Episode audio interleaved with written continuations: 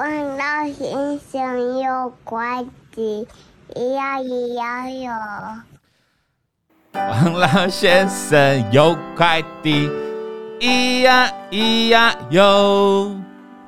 他在天边养小鸡，咿呀咿呀哟。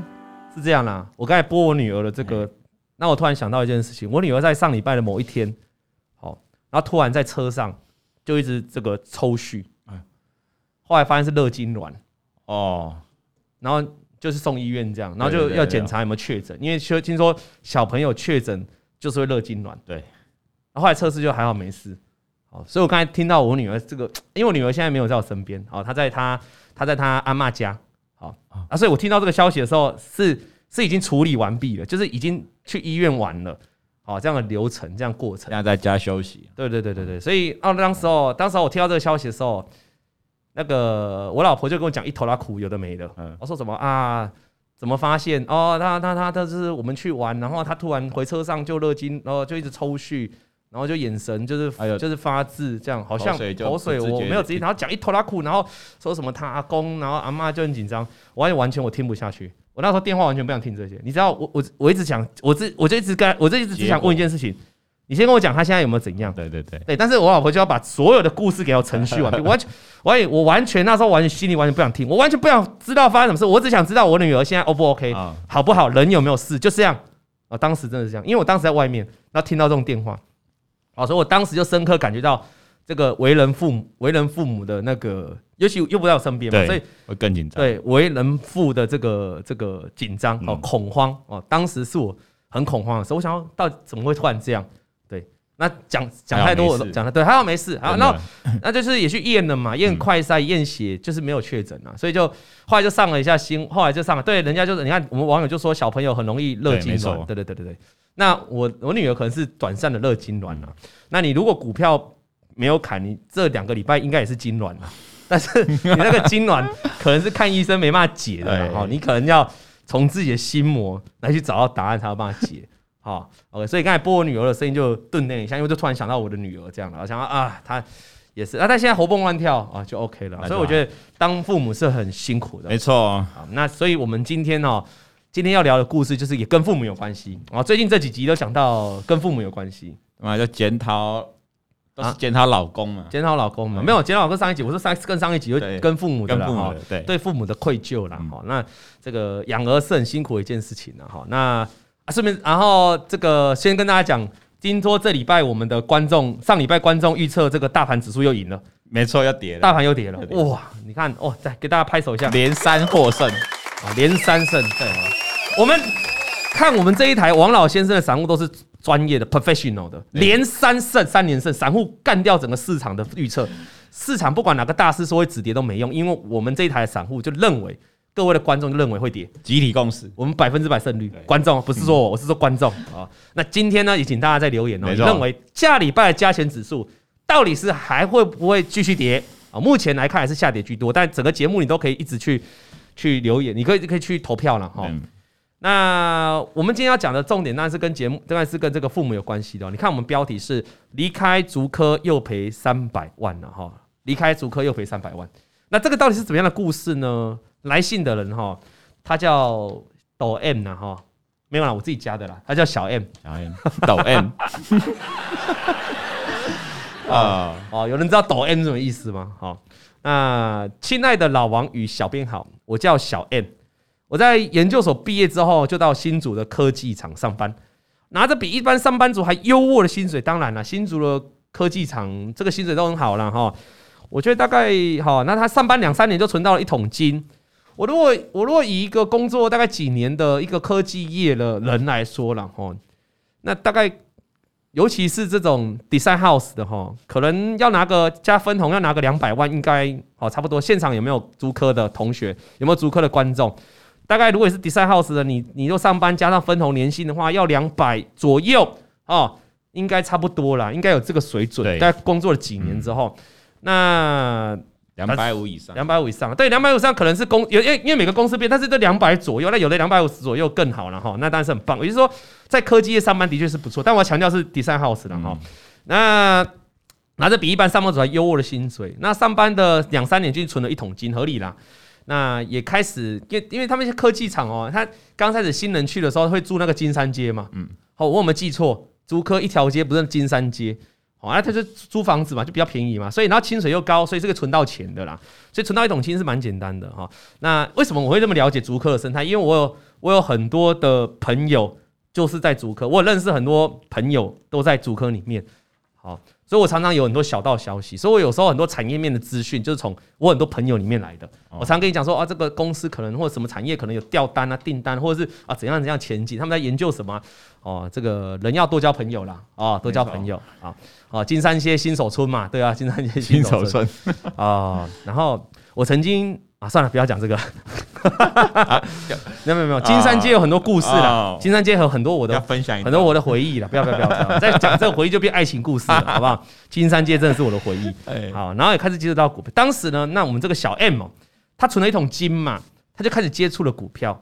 那当时他他他很有观念哦，他还把手头把资金分成了几部分。嗯，第一个保险，第二个是预备金。再就是股票等等等等，例如还有存款啊、外币保单之类的，哈，观念很好。对，金山街有茶，我不是讲茶、欸，金山街是 金山街应该是爱情故事啊。哦，对啊，什么金山街又有茶，金山街又有烧仙草，你慢慢欧美看嘛。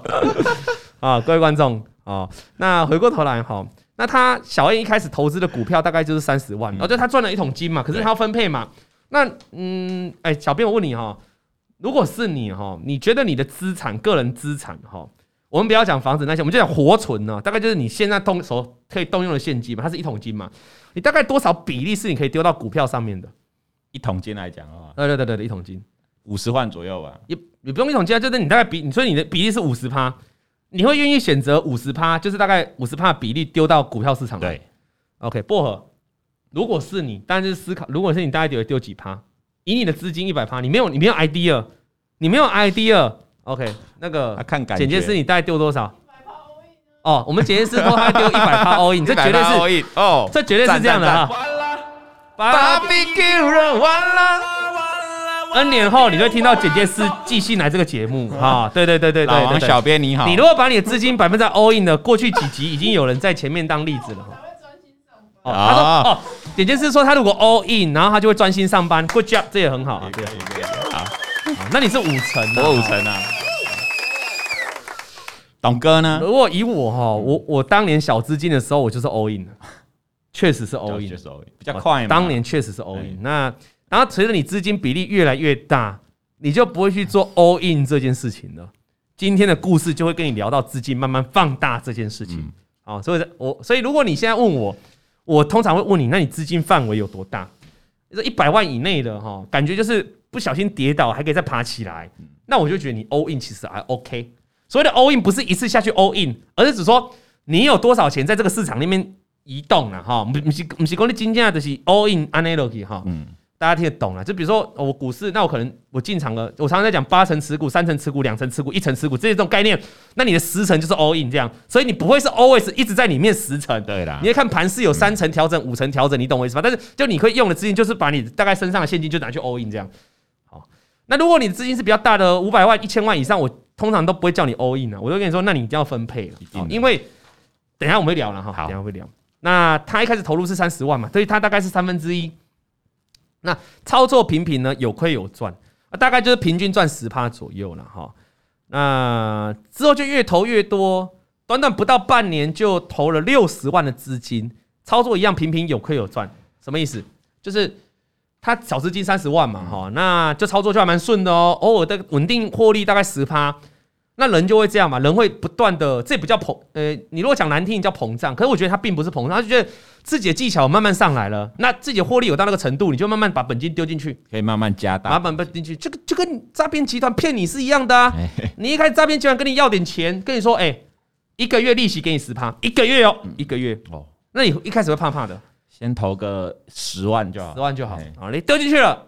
哎、欸，他还真的照月给付给你，给你十趴，给你一万块、欸，好像不错。连续给你半年，嗯、你会想要怎样？你会怎样？加码到五十，庞氏骗局又来嘛，加码到五十嘛。对，加码五十，他每个月还是给你五万块，all in。对，之后就 all in，而且 all in 还不止你自己 all in，找亲朋好友，这问呢问呢，薄荷要不要来一点啊？小美每个月分你一点，伊娃要不要来一点？嘉玲要不要来一点？孙孙要不要来一点？大家都凑在一起了，所以到最后那个庞氏骗局很大，他就整个走了。对，所以人会有这种弹性，就是你做的很顺，或这件事情让你的报酬率慢慢往稳往稳定往上的时候，你会想要增加你的杠杆，因为你知道这个方法可以让你赚钱，但是原本的速度太慢，我就把资金放大，嗯啊，大概是这个概念呢。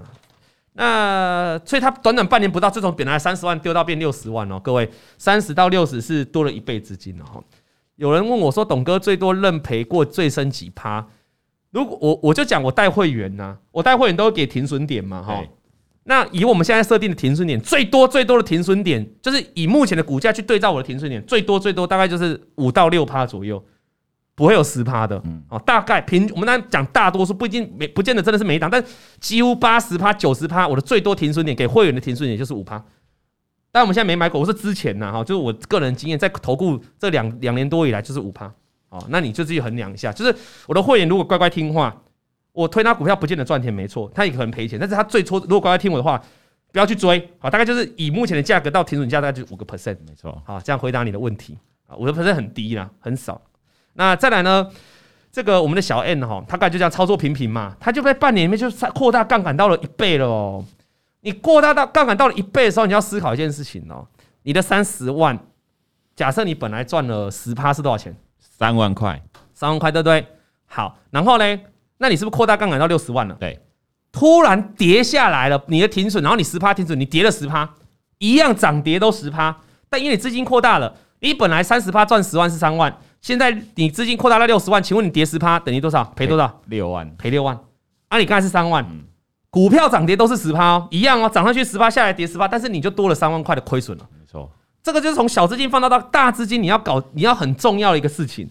所以我们常常讲控制资金水位是很重要的哈。那这个地方就，如果你一下子杠杆扩大太扩大太快，你就会遇到这样的问题。那他的杠杆还不止这样扩大一倍哦，各位仔细听哦。他说他家人听到他在投资股票，那也操作的蛮顺的。那也就再拿出三百万，告诉你怎样，反正你投资哦，应该都是投资科技股，因为在应该是竹科上班嘛。那我们对科技股比较不了解，家人一般人嘛哈，因为家人可能在乡下的位置了哈，不是在新竹，所以我就决定呢，我们家人就决定了，来，这笔三百万啊，就三百万交给你投资，我们就不碰了。这是家里的钱，爸爸妈妈钱三百万给你来投资，因为你稳健的操盘，因为你对科技股很懂，所以各位他的资金现在怎么放大？从三十万跳到六十，再跳三百万，三然后等于现在哦哦，那很多现在等于三百六十万，多了十十二倍，他的资金在短短的可能不到一年半年内就多了十二倍十二倍的资金。十二倍资金的，那我们可以解释说，等于他开杠杆了嘛？开了十二倍了嘛？然后这叫代抄，这叫代抄，对。但是代抄是违法的，可是他是家人嘛，因为他们是亲戚亲子关系，是还好，就等于是家人的钱给你用了哈。千万不要帮朋友代操了哈，千万不要帮朋友代操啊！来，再回来，那他拿到一笔钱了嘛？那一开始当然不敢做应用，因为大家的钱他要小心谨慎嘛。我觉得这观念也是对的哈，小这也是对的。那。直到有一次呢，家族聚餐哦，我们这个节目听到这，哎，我要我那个同学留言，我要回他，那个叫林远远哈，我们先插播一下，因为他问说，董哥多头走十三年，这次空头会走几年哈？我这个问题啊，就很像我们最近在节目常会跟人家讲，这个融资大减一百亿，大减一百亿之后，过去这几年的历史有七次历史哦。你放你只要你买进去股票，这在大减一百之后开始买嘛，但短线不会看到，不见得一定看到低点，那几率是一半一半。我们都统计五个交易日跟十个交易日的，看到波段低点几率只有一半一半，没有完全没有意义，就随时在破底，像台股现在在破底了。但是如果你开始进场之后，以长线角度来看，三十天三十个交易日跟九十个交易日之后，胜率是很高的，尤其是九十个交易日。好，这是过去第七次的经验。那有同学就会说，董哥。你知道在二两千年跟两千零八年，那是崩盘的时候，大股灾的时候，那个融资就不是这样去参考的。好，所以这个这个融资，这过去七项融资可能会不准。嗯，我完全认同这个想法，完全去认可这个观念，我完全认同，我也完全觉得这这个逻辑是对的。但是有个前提，我还是要强调啊，你怎么会知道现在是不是二零零，是不是两千年还是二零零八？各位观众、各位听众，你听得懂吗？小编，你听得懂这个概念吗？就你现在你我现在只是看到融资大减百亿嘛，我怎么我我没办法去预测现在 right now 会不会是二零零八，会不会是两千年？简单讲，过去七次融资，就这几年来，这几四五年来融资大减百亿的当下，比如说啊，那个两三年两年前那个二零二零新冠肺炎爆发的时候，融资是不是大减百亿？对，你当下你怎么会你你会去预测这一次就是二零零八年的大空头走了一整年吗？你会去预测就两千年的达康泡沫走一整年吗？你不会去这样猜啊，你当下你不会去这样思考吗？那所以你就只能回到很单纯，就看融资百亿，然后就去拿历史的经验来对照。嗯好，所以我想要讲的意思就是说，刚才有同学问我说，这个是这次的空头会走几年？基本上这个问句就是已经预设现在，就预设为了这今年的空头可能会向二零零八或两千年看齐了，但是未必。我要讲两千年那时候美股美股不是一直垄断吗？很多的外资法人哦都还拿那个图啊，我记得我那时候也拿那个图来给大家看，那拿那个图哦，就是。前前就是前几个月的图哦，走势很像二零零八年跟两千年的崩盘走势。对对对，哦，有有。记不记得？大家有没有记得？那时候那时候很多法人就说，哦，今年的二零两两千二零二零年的这个上半那前几个月走势很像两千零八两千年了。结果嘞，结果哎，后来是 B 转呢，对吧？我的意思就是，你现即便台股已经跌半年，但是也才半年了，台股也才从几千点跌到几千点，也不过才从一万八跌到一万，还都还没破一万四嘞，才三千多点吧。是差四千点差不多吧，就这样而已啊。那你现在就要去预设会不会像二零零八或两千年大空头？那我觉得是言之过早了。不不，我们不知道后面还有什么招嘛，那就只能走一步看一步吧。就是你还是只能去相信融资破百亿，放了三十个交易日，放九十个交易日，那个是会是正报酬的这个看法来看，懂吗？所以，但是我刚才讲了，我尊重这样的看法，这样看法是对的，这样思考绝对是对的。只是，那你要先，我们要先把前提决定，现在是不是这样子的空头啊？你现在这个空头到底是两千零八年的，还是两千年的，还是二零二零年的？这个很难讲，好，大概是这样哦。所以我觉得这个问题现在插播刚刚好了，因为刚好同学问，这样同学知道了吗？就是我不会知道到底这个时候，哎，搞不好有人说董哥会更严重啊，哎，也有可能啊，也有可能啊。哦，所以我们不要预设立场，我们就走一步看一步，就这样，好，大家懂哈？好，那再回头过来看，就好像讲一些真的啦。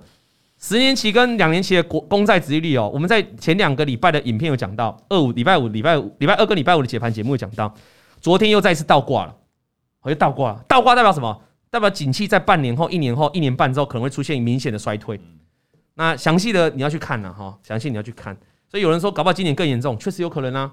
哦，那联储会搞不好联储会年底会不会升息？会不会突然降息？这很难讲嘛。啊，走一步看一步。那回过头来到我们小 M 的故事，好。那小燕他们就是一开始他就说拿这个三百万了嘛，家人三百万嘛，对，那加一加就变三百六十万嘛，那他就不敢投资嘛，因为钱庞，你一次拿到太多的金额，你会害怕。那可是有一次家族聚餐的时候，他就看着年老的长辈，例如爸爸老啦，妈妈也老啦，那家里的阿公阿妈也老啦，他突然有一种感慨，是该回乡陪陪他们了吧？该回乡了吧？有时候你们有没有这种感觉？有。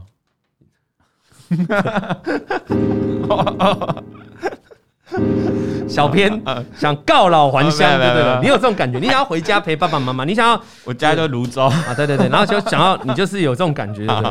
想要抛弃一切，好好，对，他就这种感觉，他看着就好像他要很回中部，所以他的老家小 M 是在中部了。那他天真的想了想哦，啊，他就这样开始想哦，那如果我要回故乡的话，我是不是要有钱？他就想说好。我就再拿一次分红，因为基本上在足科工作就是要为了分红。对啦，我就再拿一次分红，我就要回中部去工作。他认为反正家里有三百万，只有六十万投资股票，我应该可以过活吧？嗯，哦，他就要回中部，他就等于要抛弃他的足科的工作。我讲这个，我还跟你讲一个有趣的事情。我有一个朋友在非常有名的足科的科技厂工作，哦，那是我很好的一个朋友，好，都可以叫兄弟的朋友。那个呢，他生了一个小孩子，在前年，在去年呢，哈。可是好巧不巧，他就换工作，换到这家公司。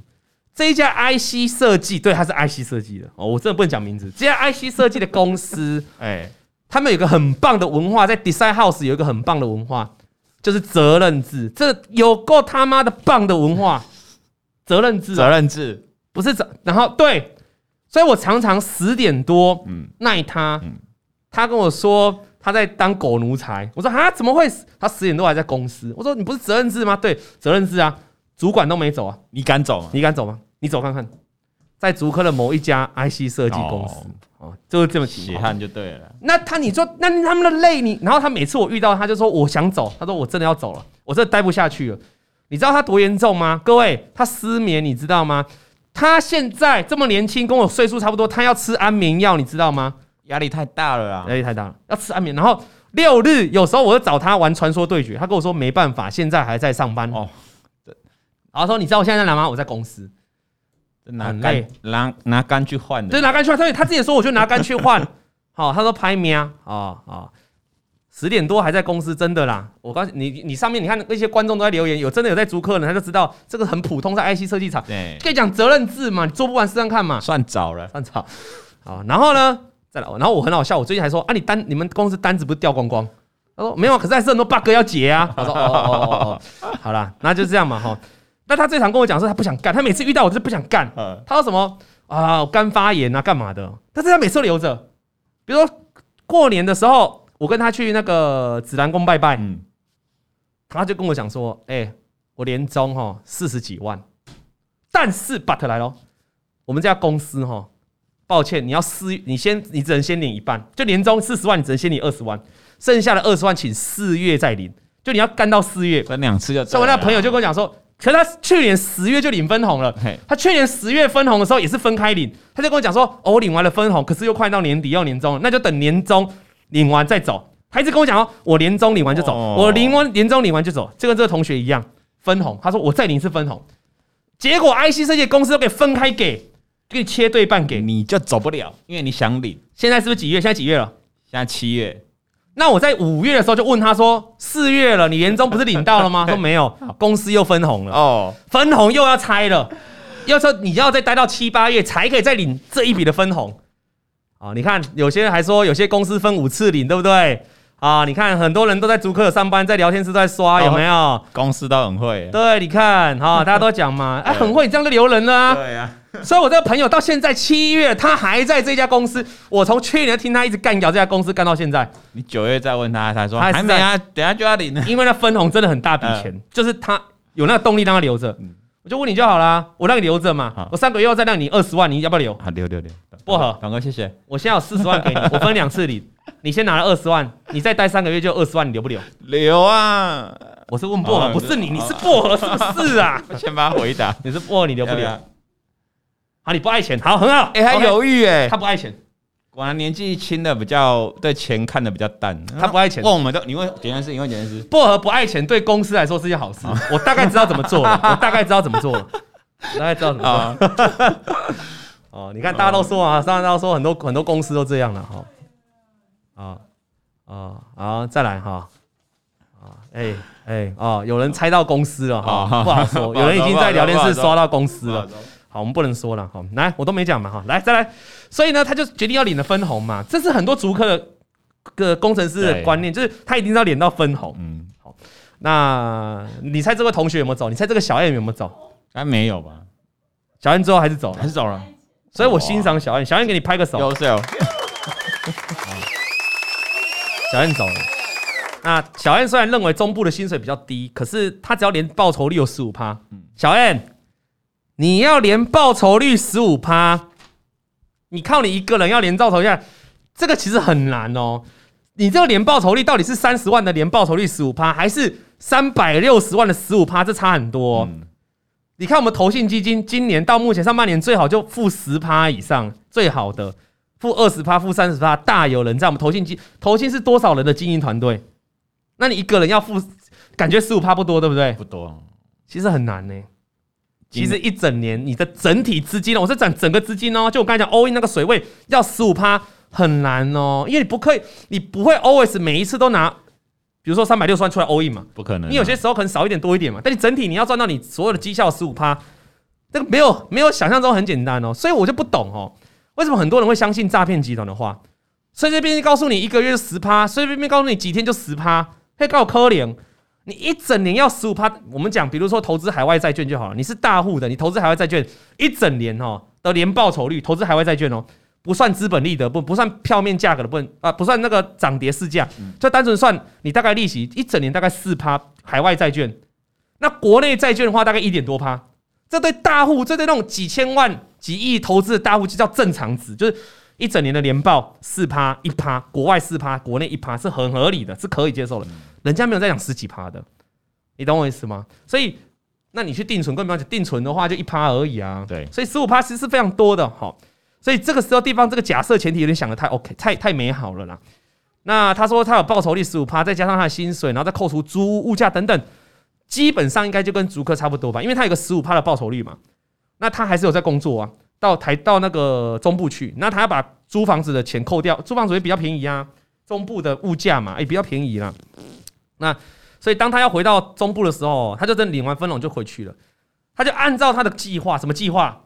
他就要把钱丢到股市里面，全部丢进去了。嗯，他本来少少六十万，变成多少？三百六十万。他本来不敢啊，对，可他回到台中了嘛，你薪水变少了嘛，你就要靠着理财增加自己的收入嘛，这是很多人为什么要学理财的原因。可是你不能把财越理越少啊。他这边就写了哦，可是相同的亏损一个 percent 哦，感觉就不一样了哦。他这里自己写哦，三百六十万的一趴等于多少？三万六。哇，对一个。那如果你三十万，那收了三十万，那你现在就赔三十三万六，等于你就直接赔到十趴了。对，他说我的心脏哪受得了？是不是受不了？因为实在赔太多了，所以他就是一开始紧盯这些股票，因为你害怕，因为这个资金对你来说太大，压力太大，所以你不能赔，你就会很 focus。我讲一个例子哈，那个各位你们觉得什么样的情况下可以让你不看盘？因为有些人说，董哥，我很多操作都是因为我看盘，所以我造成错误的结果。我如果不看盘，我就不会被洗掉；我如果不看盘，我就不会乱卖。好，那什么情况下你可以不看盘？这是个大哉问，但他有解答。什么情况下你可以不看盘？就是这笔钱，这笔钱不会影响到你生活的，even 它不见了也没关系了。以老王本身做举例，我丢在加密货币的钱，丢在 NFT 蜥蜴的钱，就是那个归零，我都不会眼睛不会眨一眼的，无所谓。它也是一笔数目，但是我等于是拿我的闲钱去玩，对，那就是我完全，所以我从来没在看加密货币的盘，你知道吗？我也没在看 N NFT 的盘，你知道吗？就不看了。对啊，就不敢。但是就是上涨的时候会看，下跌就不看。也许几年后又不就跟你们一样盖牌了啦，好不好？就跟你们一样盖牌了啦。哦，就是啊，所以也就是说，你如果会一直盯着它，然后很害怕，就代表那个资金有影响到你了啦。那其实你把资金部位缩紧一点，对闲钱状况，你把资金缩紧一点，其实你就可以不用看了。对，因为因为整个不见都别你也没差嘛。可是它不可能三百六十万可以不见呐，不行啊，所以一直盯呢。那。他因为这个原因，他觉得他赚不到钱，因为他一直盯着他，小亏他就卖出，但赚钱呢却一直抱着，然后抱到小亏，所以后来想通了，他不可以因为亏损这么大就畏畏缩缩。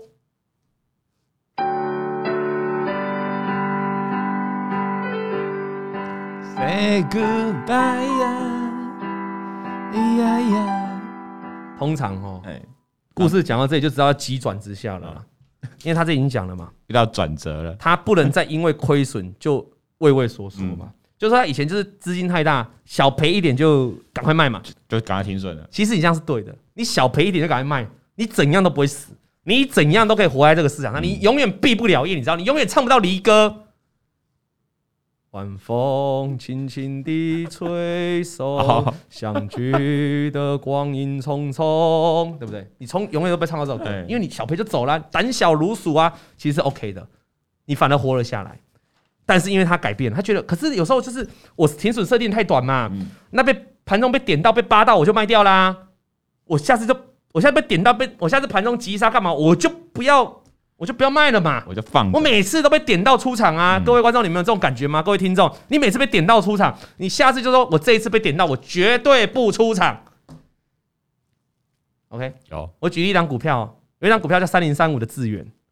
各位，你去看三零三五今年的 K 棒，在这一波，在这两个月大跌之前，你去看过去几个月，一月、二月、三月、四月的智原。你现在去看，各位观众，你听完然后嘛。等下去看啊！现在还是要线上人数，你还是留着。你等下结束去看，智源在一月到四月的股票，每一次跌破季线，都给你拉上来；每一次跌破月均线，你去卖它，你去砍掉，你就砍在低点。真的哦，智源啊！每一次你杀在低点，前面几个月一到四月，你只要杀破线去杀，都砍在低点，这会造成你错误的经验，对吧？对，所以你下次会怎样？而且而且是扒很多次哦，资源大概扒了三四次有哦，就是四次破线，四次站跌破均线，四次跌破月均线，都可以再涨上来哦。你会怎么样？第五次发生的时候你怎样？我就不砍了，就不砍了，对不对？我就跟他凹了啊！你跟他一样哦，就跟他凹了，对不对？对好，扩大自己的亏损嘛。有时候你就会说，资源这没赚到钱，不是资源的错，是我的错，是我的错，因为我停损定太低，我太相信线了，我均线一破我就卖了，我这次就不看了。嗯、然后后来资源就这一波就摔死了，就在就在最后一次跌破均线就摔死了。这也还是纪律的问题啦，各位，纪律的问题，错误的经验，错误的试试经验会让你。以为这个是对的操作，抱着是其实才对的，其实是错的。好，那我们就来三百到六百的一百六的距离哈，资源三百到一百六的距离啊。你如果你季线没卖，就跌这么重，也是对折了。对啊，所以他就把这个地方就拉很开了。好，那事实上就变成了一位他从刚开始放胆操作，他说开始放胆操作了，事实上就变成一位一张不卖，奇迹自来的投资人了。因为你把你的波动加大了嘛，刚才有观众讲你把波动加大了嘛。那自以为他就觉得他现在开始做价值投资，好像化身价值投资人了。然后他是价值投资，所以他又害怕，又退缩，又不卖。他就是一个价值投资人，然后他也不卖出。价值投资也是要卖股票的啊，但是他也不卖出。然后他就他告诉我，他告诉他是信上面写说，他就是完全不看线的啦。他以前还会看一下线，现在完全不看线的啦。因为要接受你，因为你要接受波动变大嘛，那你是不是就不看线了嘛？因为你看线，你永远都被扒嘛，对不对？好这时候怎么办？哇，它代价就很大很大了。那你做价值投资，你做长期投资，你赚不到钱，你没停损。后来他跑，哎，人，你有没有听过人就是股票会从现股开始做，现股开始做完做完融资，融资做完开始做期货，期货做完开始做选择权，选择权做完开始做加密货币，有没有？对，就这样，这样这样。啊，江鱼做货币做完做当冲啊？对对对，再回来做当冲。对，所以这个小 N 后来又来又回来做隔日冲。哦。他开始赔钱了，他已经赔一开始赔钱了，已经套牢了。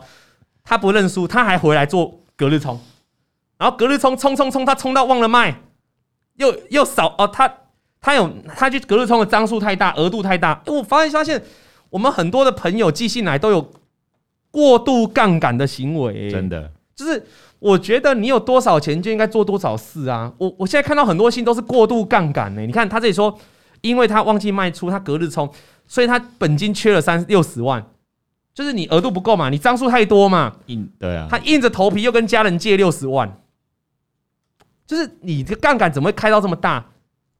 其实有一个很重要的原因，就是因为你之前赔到，你之前把钱赔掉了，你你的本金缩小之后，你是不是想要这么借杠杆来？对，不然的话，你钱越缩越缩，你要赚到原本的钱就越难。过度杠杆了，对，大家都在说过，忘了卖，对啊，赚钱忘了卖啊，又忘了卖，几贺几贺这个留言说又忘了，对，一堆人历史，你看，所以我们节目很棒，就是你可以观察到很多同学，运我觉得我很感谢小 M 啊，我很感谢每一个写信来的人，因为他们就在分享他的故事。那除了从从他，他可以从我们给他一个正确的一个建议啊忠告之后，然后这个改善的方法，很多电视的观众或者听众听到这样子，他可以自己了解，我不要重蹈这样覆辙啊。你们都会说，你看他就是过度杠杆嘛，啊。忍受波动嘛，其实不对的啦。那他不止隔日冲，他还去当冲哦。结果是怎样？结果都是小赚大赔啊。什么都做就对了。哎，他每次亏损很大的时候，他就会自我反省。他的确有自我反省，然后他想要重新振作。可是他想要重新振作的方法，又是再找一个新标的，挑好隔地标的，隔天隔天进场买进，下场就是开盘的时候是涨的，收盘又是跌的。每次他想要站起来，股市却狠狠又把他压下去。他觉得我只想把亏的钱拿回来，怎么这么难呢？现实狠狠的重击了我，而且不是一拳哦，是一拳一拳再一拳。那最后在二零二一年底，我只剩下一百万，刚才的三百六，再加他跟家里借了六十，那来补额度嘛？对，好，现在只剩下各位只剩下一百万。四百二十万赔了一百万嘛，那就赔了三百二十万了嘛。他甚至觉得是不是有人在偷偷帮我提款哦？他觉得有人在盗用他的金融卡，偷偷提款搬运就对。等于他发现他的库存怎么这个怎么现金越越证券的划拨账户怎么钱越来越少。那虽然我知道我的亏损，我真的有亏损，但真的有这么多，他在想啊，但是自己也想的。然后他这时候当看到跟你同年纪的人，因为在竹科赚的比你多，如果以他当时的薪水哈。竹科我们刚才讲了，你如果工作几年，那大概两百万上下嘛，加分红嘛，哎、欸，好像这笔亏的钱三百万，好像可以一两年就比较容易还回来哈。可是他现在已经到台中去了嘛，嗯、哦，也不是台中啊，就中部，不知道中部在哪啊。你如果以彰化的水准或云林，可能要比较难呐、啊。年薪两百万加分红，真的比较难、啊，比较难一点。一百万就是我觉得很紧绷了。哦，工作可能也不一样，地点不一样。那他就觉得，他现在看到同年纪的人还在竹科赚钱，他的心中就除了羡慕还是羡慕。他后悔当初怎么没有继续留在新竹。他本来他觉得他本来可以跟他们一样的。所以我就说到很多人的抉择啊，我觉得这是抉择啦。我刚才认识那个朋友，他还是留在了竹科啊，但是他放弃了什么？他他，我常常跟他聊，哎、欸，我我我有空要去看你儿子，我常常跟他讲，因为他儿子刚出生，大概一岁多，他自己平常回去都看不到，不太跟儿子的相处时间很少，他都工作到十点、九点多、十一点，怎么小朋友都睡了？那而且那现在，而且现在是小朋友还小，还在家里顾哦。对，比如说以后小朋友要上幼稚园了，那你去工作啊，他上班时间跟你下班时间啊，你。你工作那么晚，他下班回来他睡觉，因为他明天要上课啊。那现在很小，他都每天在家里，所以你偶尔你还是比较多跟他相处时间。可是上课的时候，以后上课你的时间就真的很少。这是可是没有对错，每个人的选择不一样。没错，啊，每个人选择不一样。那因为他主要会有这样感慨，因为可是他当时是想要回家陪家人的啊。可是当时是因为没有赔钱的状态啊。可是这个时候开始影响他的心理了啊，开始动摇了。因为他这里写啊，主要是股股票一直赔钱，所以他心里会不甘呐。藏在他心中最深处就是我好后悔，但是我不知道跟谁说。然后话锋一转，他这里写了哈，但是有时候人生就这样了。他现在有小孩，有有老婆，那每天下班哦，假日就陪着小孩们长大。因为毕竟在中部，那不是竹科，那可能工作时间就没那么长了。那生活还算不错，这里所谓生活还算不错，我觉得不是物质，可能就是一个心灵的。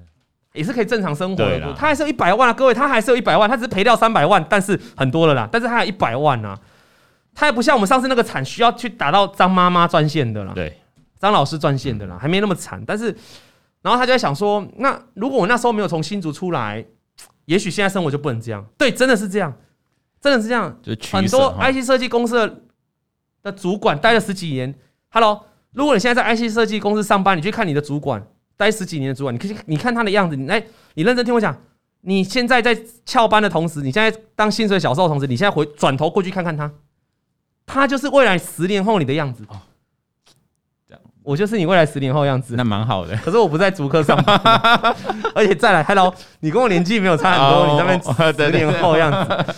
好，啊，他说也许他会赚很多钱，但是他陪伴家人的时间真的不多，也没办法跟小孩有很多回忆。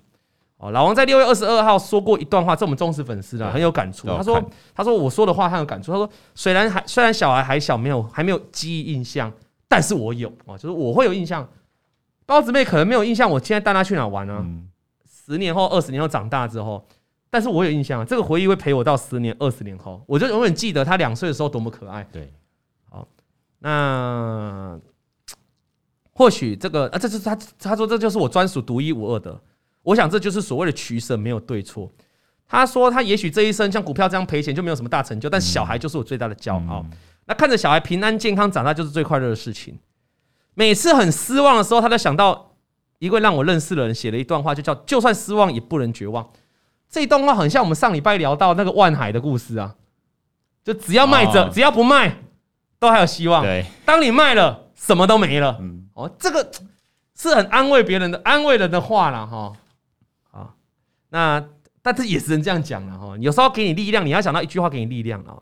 想想自己现在还拥有什么，这些就会站起来的力量。OK，那他这边要给我们上次那个鹏鹏吗？哦，哦，他说我要给六月二十号的观众一句话啊。每个父母最在意的一定是自己的小孩，钱被赔光了，虽然爸妈会慌张跟难过，但其实没关系，只要你好好的那就好了。我们一起加油，很棒。诶，对啊。还蛮，他还蛮正向乐观的，后面这样起承转合了，对，那很正向了哈。他也给上次那个同学，所以他还不用到找张老师专线呢，还不用。那我觉得各位观众，我们面临到像今天台股又大跌破底了，今年就是一一整个上半年的大空头，也许你真的是套满手的股票，我觉得你要比较思考，像我们小 N 这样正向乐观的态度，就是就是你还活着啊，有时候的活着是你在市场你还活着啊，对，你随时可以东山再起啊。我刚才提供你们解套的方法，就你股票跌很多，你要怎么解套方法嘛？就是你要去面对它嘛。那站上所有均线的时候，哎、欸，这是干话时间讲的吗？好，干话时间讲的。哦，那我正正，那那我那我顺便聊一下好了，就说像他这样已经套满手的股票了啊、嗯哦，那也许他都没砍掉，那都套住了。董哥现在怎么办？跌成这样，现在怎么办？我要不要砍？说真的，这个答案我完全没办法回答你啊，因为我不想当一个历史罪人，叫你砍掉。你砍掉，如果砍在低点怎么办？你今天如果是刚跌，像像那个时候长隆、万海、阳明刚跌破所有均线的时候，我就跟你讲是空头啊，翻空了、啊。嗯、那时候我就，如果是你问我，那时候叫你砍呢、啊，对吧？可是你不能跌了三成、四成之后，你现在问我要不要砍，我完全没办法给你答案呢、啊。我会当历史的罪人，你知道吗？对不对？对。那你既然留，所以我如果你如果真的要我给你一个答案，我会觉得说，那你就你也只能抱着啊。但是抱着不是怎样，不是让它荒废在那里，你懂吗？你要等啊，你这个时候就好好赚钱啊，好好努力去找钱赚钱啊。等到因为股票永远不可能是一直跌的嘛，也会涨涨跌跌嘛。等到你这些套牢的股票有一天，也许半年后、一年后，它四海游龙了，它站上所有的均线了。你可不可以加码买？你就可你就可以把你现在手上的现金、移动部位、闲置资金来丢进这样股票，做一个加码摊平的动作。对，我们去想一下，去年哦，面板从上半年就看到高点，然后就一路跌。请问友达有没有曾经突破季均线之后出现一波大涨？有哦，有你仔细看哦，它曾经在出现突破季均线之后出现一大涨哦。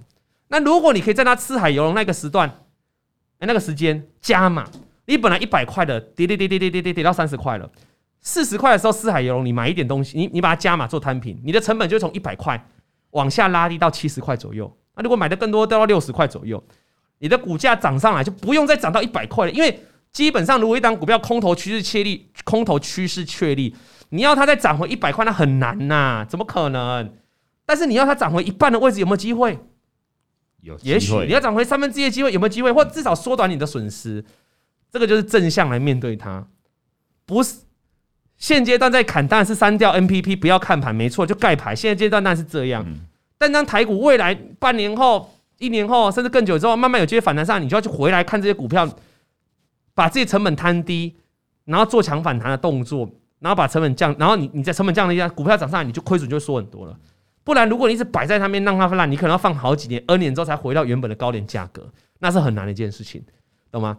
所以，如果你真的问我要不要砍，我大概回答就这样，就是如果是我，我不会砍啊。